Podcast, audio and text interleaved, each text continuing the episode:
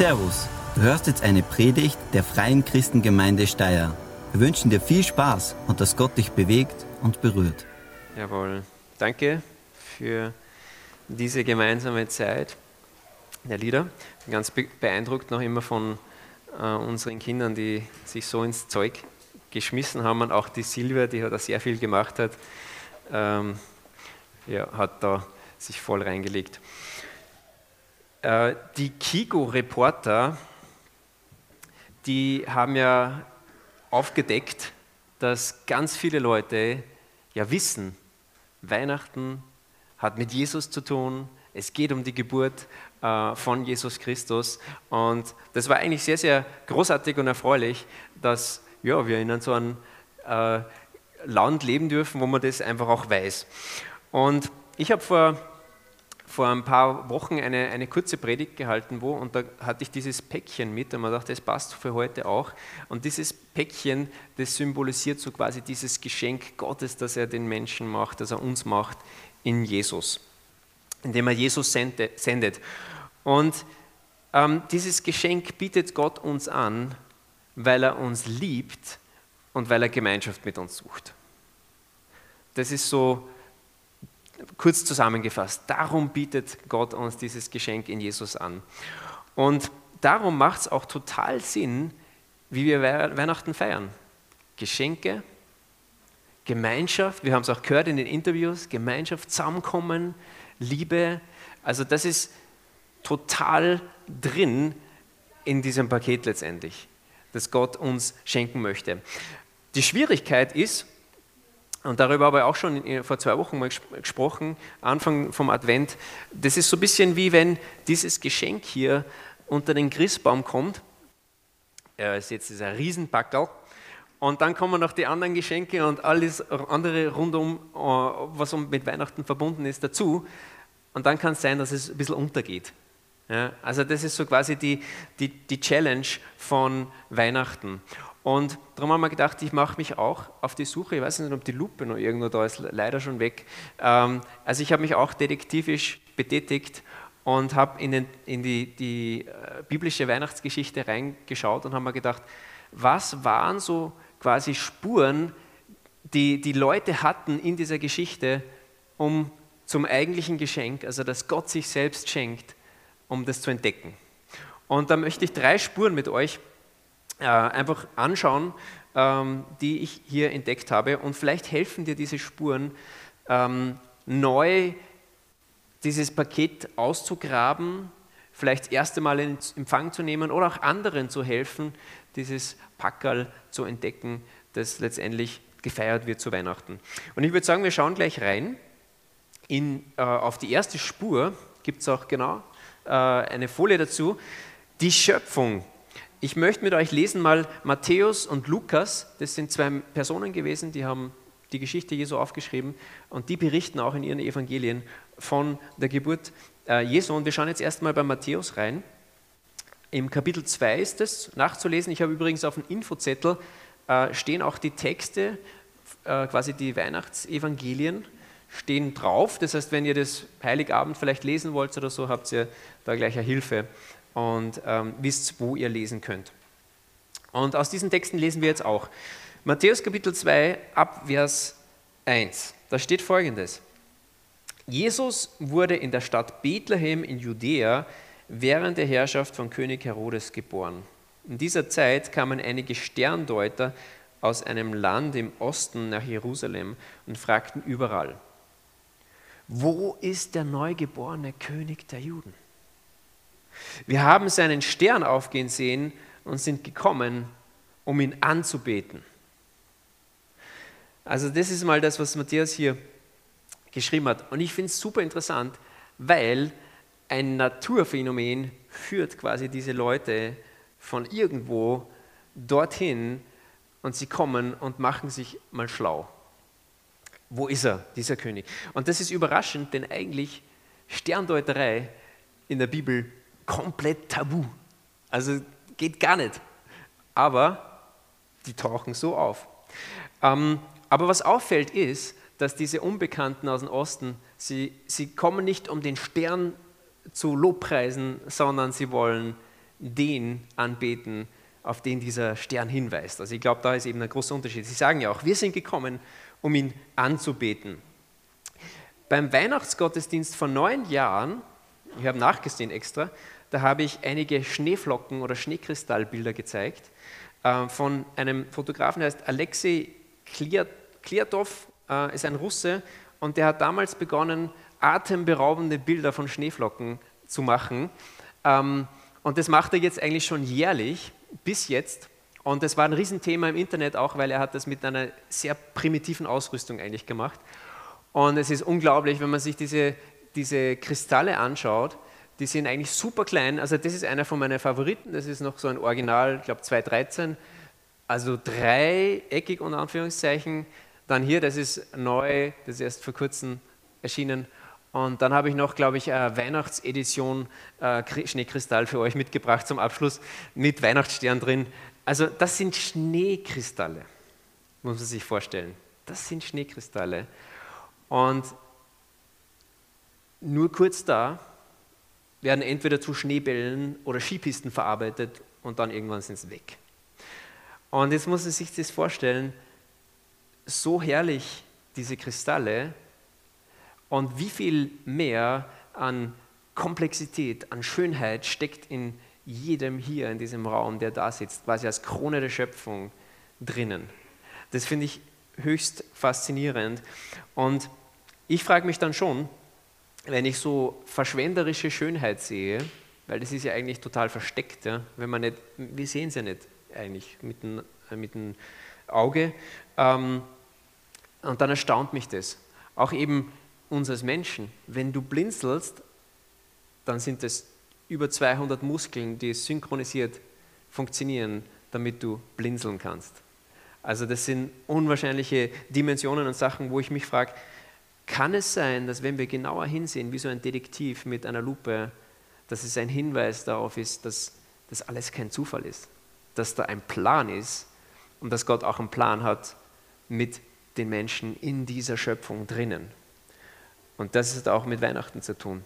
Gott wird Mensch, er streckt sich aus, er schaut rein in seine Schöpfung. Er kommt rein in seine Schöpfung. Er schaut nicht nur rein, sondern er kommt in seine Schöpfung rein. Also das ist eine total heiße Spur, finde ich, die man verfolgen kann, um letztendlich dieses Paket zu entdecken, Gott selbst, der Mensch wird zu Weihnachten. Schauen wir uns die zweite Spur an, ähm, und zwar die Bibel heißt dieser Punkt. Und ich lese weiter im Matthäusevangelium, also wir setzen genau da fort, wo wir waren, und da steht ab Vers 3, ihre Frage, also die Frage von diesen Leuten aus dem Osten, die nach diesem neuen König fragen, versetzte Herodes in große Unruhe und alle Einwohner Jerusalems mit ihm. Er berief eine Versammlung der obersten Priester und Schriftgelehrten ein. Wo soll denn der Christus nach Aussage der Propheten zur Welt kommen? fragte er sie. In Bethlehem, sagten sie, denn der Prophet hat geschrieben, O Bethlehem in Judäa, du bist alles andere als ein unbedeutendes Dorf, denn ein Herrscher wird aus dir hervorgehen, der wie ein Hirte mein Volk Israel führen wird. Also Herodes hat irgendwie berechtigterweise tauchen irgendwelche Typen auf und sagen, neuer König und er ist der König. Kriegt man schon ein bisschen Zweifel, was ist jetzt, was läuft da?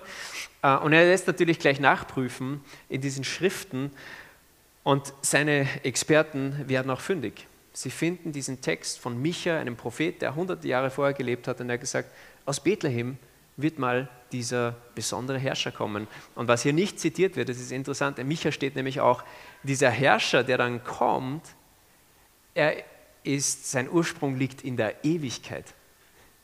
Was ziemlich cool ist, weil das trifft auf Durchschnittsmenschen nicht zu, sondern es ist ein Hinweis auf Jesus. Er war schon von Anfang an da, in der Schöpfung sogar. Und er kommt in die Schöpfung hinein. Und ziemlich unwahrscheinlich, dass sowas zutrifft, aber es, es stimmt.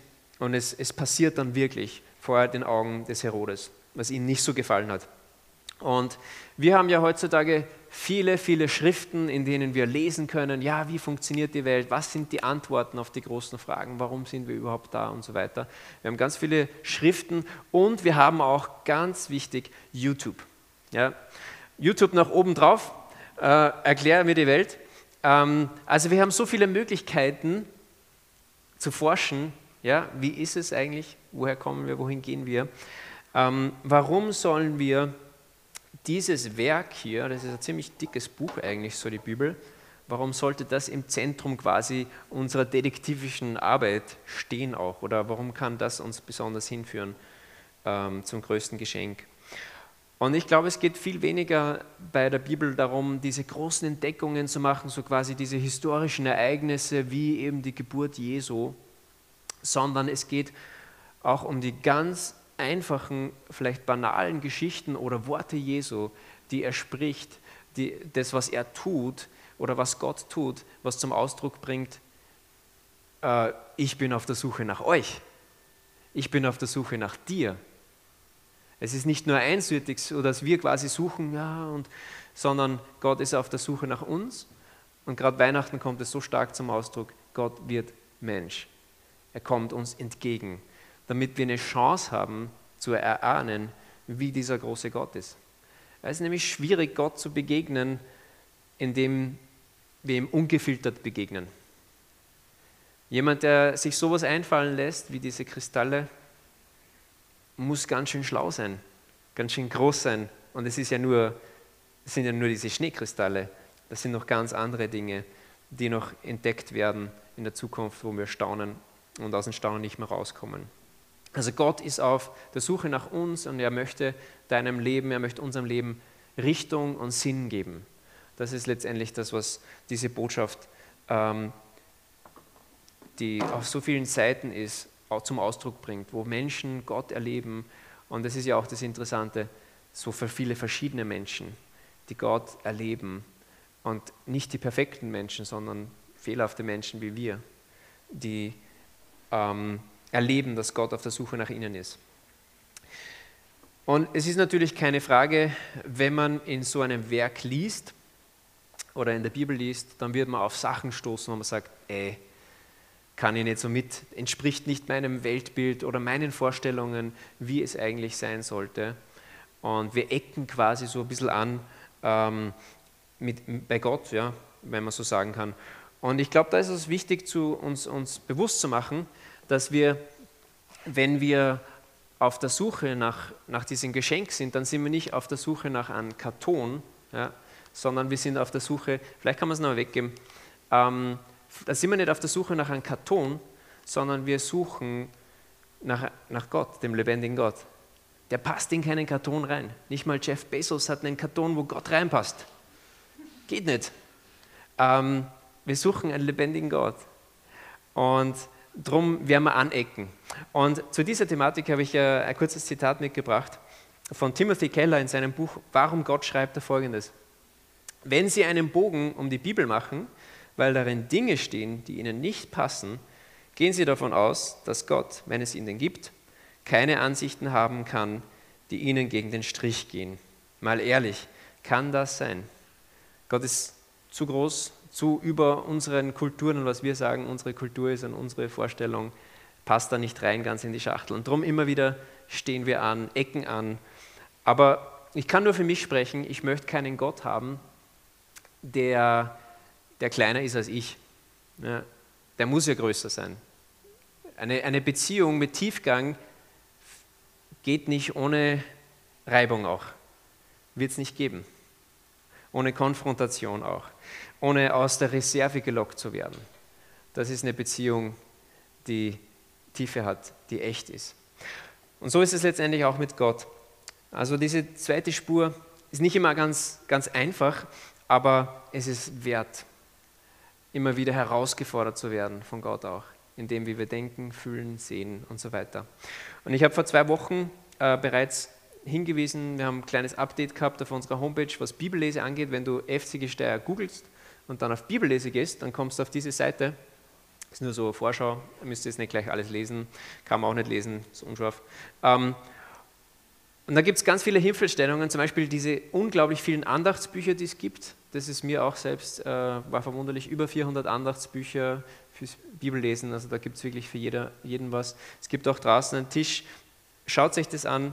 Ähm, und wir haben auch was Besonderes, und zwar im Februar wollen wir wieder starten mit einem Alpha-Kurs, wo es auch zum Beispiel um, um Bibellese geht. Kann man Bibel trauen? Wie ist das? Mal reinschauen, gemeinsam diskutieren, Be Gebet, andere Themen wie, ja, wie führt uns Gott und solche Dinge. Also wirklich super, kann ich empfehlen. Februar geht's los. Könnt euch Einladungen mitnehmen. Ist auch gleich, wenn man rausgeht, alles da. Wer ganz spontan ist, kann sich sogar schon gleich anmelden. Also Zwischenfazit, zwei heiße Spuren, um diesem größten Geschenk auf die Spur zu kommen, ist eben die Schöpfung selbst, ist auch eine Einladung zum Spazierengehen. Genießt das noch, weil der Schnee ist bald weg wieder angeblich. Ähm, kommt hoffentlich nochmal, war jetzt schon schön eigentlich. Und äh, die Bibel. Und jetzt wird es richtig kitschig, ja? also macht euch ähm, gefasst. Die dritte Spur, Engel. Ja, Habt sich alle gedacht wahrscheinlich. Ähm, jo, äh, nicht einfach, aber wichtig. Ähm, wir springen jetzt zum Lukas-Evangelium. Und Lukas, der schreibt normal immer super ausführlich, aber es ist super interessant, weil er lässt eigentlich so, er sagt nur dann und dann, er versucht es zeitlich einzuordnen. Lukas war ein Arzt. Äh, zeitliche Einordnung, wann war das mit Jesus? Und dann spricht er als dieser Naturwissenschaftler quasi fast nur über die Engel und die Hirten. Und da schauen wir jetzt mal kurz rein. Lukas Kapitel 2, genau ab Vers 8 und einen Sprung mache ich mal drin. In jener Nacht hatten ein paar Hirten auf den Feldern vor dem Dorf ihr Lager aufgeschlagen, um ihre Schafe zu hüten. Plötzlich erschien ein Engel des Herrn in ihrer Mitte. Der Glanz des Herrn umstrahlte sie. Die Hirten erschraken, aber der Engel beruhigte sie. Habt keine Angst, sagte er. Ich bringe eine gute Botschaft für alle Menschen. Der Retter, ja Christus, der Herr, ist heute Nacht in Bethlehem, der Stadt Davids, geboren worden. Und daran könnt ihr ihn erkennen. Ihr werdet ein Kind finden, das in Windeln gewickelt in einer Futterkrippe liegt. Jetzt mache ich einen Sprung zu Vers 16. Sie liefen so schnell sie konnten ins Dorf und fanden Maria und Josef und das Kind in der Futterkrippe. Da erzählten die Hirten allen, was sie gesehen und was der Engel gesagt hatte über dieses Kind. Alle Leute, die den Bericht der Hirten hörten, waren voller Staunen bzw. voller Verwunderung. Heißt nicht, dass alle das gleich geglaubt haben, aber sie waren auf jeden Fall verwundert von dem, was sie da gehört haben von diesen, von diesen Boten, von diesen äh, Hirten. Also warum geht Lukas so auf, auf diese Hirten und diese Begegnung mit den Engeln ein? Und ich glaube, ich sehe zwei Gründe. Das eine ist mal, Matthäus hat geschrieben über diese Leute aus dem Osten, die kommen mit Geschenken, mit vollen Händen quasi zu Jesus. Und dann, komplettes Gegenteil, ganz spontan, unvorbereitet, kommen diese armen Hirten, diese ungebildeten Leute mit leeren Händen zu Jesus. Und es ist so, als würde Lukas sagen, hey, Leute, Jesus ist gekommen für alle, für die Gebildeten, für die Reichen und für die ungebildeten Armen. Und für alle dazwischen ist Jesus gekommen. Also das ist, glaube ich, das eine, was er sagt. Und das finde ich super. Allein hier könnte man sagen, Ende Amen, gut, äh, lass uns feiern gehen. Aber ich habe noch ein bisschen. Und zwar, was, was es ist Pastoren, gell? Ach, gehen nie aufhören. Äh, aber eh, habe eh gesagt, 22 Minuten ist es zu. Ähm, die zweite Sache war, war glaube ich, auch wichtig für Lukas. Und zwar, dass er zeigen möchte, Engel, also Engel bedeutet eigentlich nur Bote. Boten sind so quasi ziemlich der direkteste Zugang, ähm, um, um Jesus auf die Spur zu kommen. Weil es ist wirklich so gewesen. Zack, der Engel ist da immer natürlich, er sagt gleich mal, keine Angst. Ja. Äh, das hat eine Bedeutung, dass die das immer wieder sagen. Ähm, er ist, sie, sie, sie haben diese, diese Begegnung, gehen hin und entdecken Jesus. Ganz schnell, ganz direkt.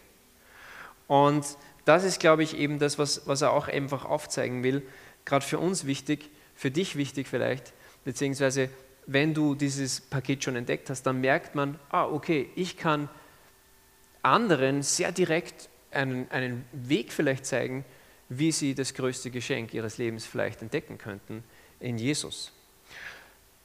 Und ähm, diese, diese Botschafter, ein Engel, kann natürlich etwas, ein übernatürlicher Engel sein, was eher seltener vorkommt, aber ich kenne tatsächlich Menschen, die schon Begegnungen hatten mit Engeln. Das gibt's. So unglaublich das erscheint, aber es ist möglich. Aber auf der anderen Seite gibt es auch Engel, Botschafter, die einfach Menschen sind, die Jesus entdeckt haben und anderen davon erzählen. Und eigentlich ist beides eine sehr direkte Sache, um diesem, diesem Geschenk, das größte Geschenk, zu entdecken. Drum, glaube ich, möchte das einfach auch Lukas nochmal machen oder, oder festlegen und sagen, okay, diese Botschafter, die, die sind ganz, ganz wichtig.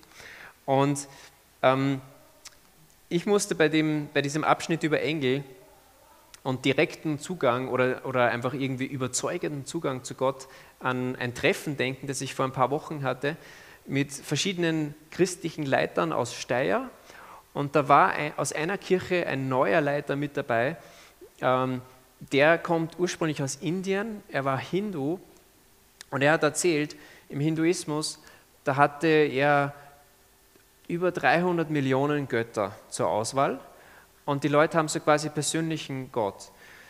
Und er ist zum Glauben gekommen an den Gott der Bibel, der sich in der Bibel vorstellt als dieser eine wahre Gott, letztendlich dadurch, ähm, dass, dass ein Bote gekommen ist und ihm erzählt hat von diesem Gott.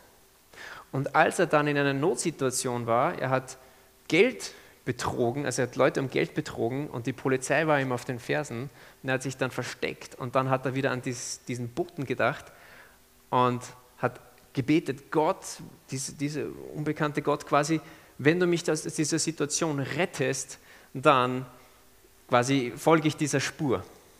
Ja? Und tatsächlich ist es so gekommen, ähm, jemand hat, obwohl es viel Geld eigentlich war, gerade für Indien, hat einfach das bezahlt für ihn und damit war die Sache gegessen. Und er war quasi frei. Und dann ist so quasi ein weiteres Zeichen nach dem anderen gekommen von Gott, ich bin da, ich bin da. Und wir haben echt nur mit die Ohren so geschlackert, also das eins, eins nach dem anderen total unmöglich.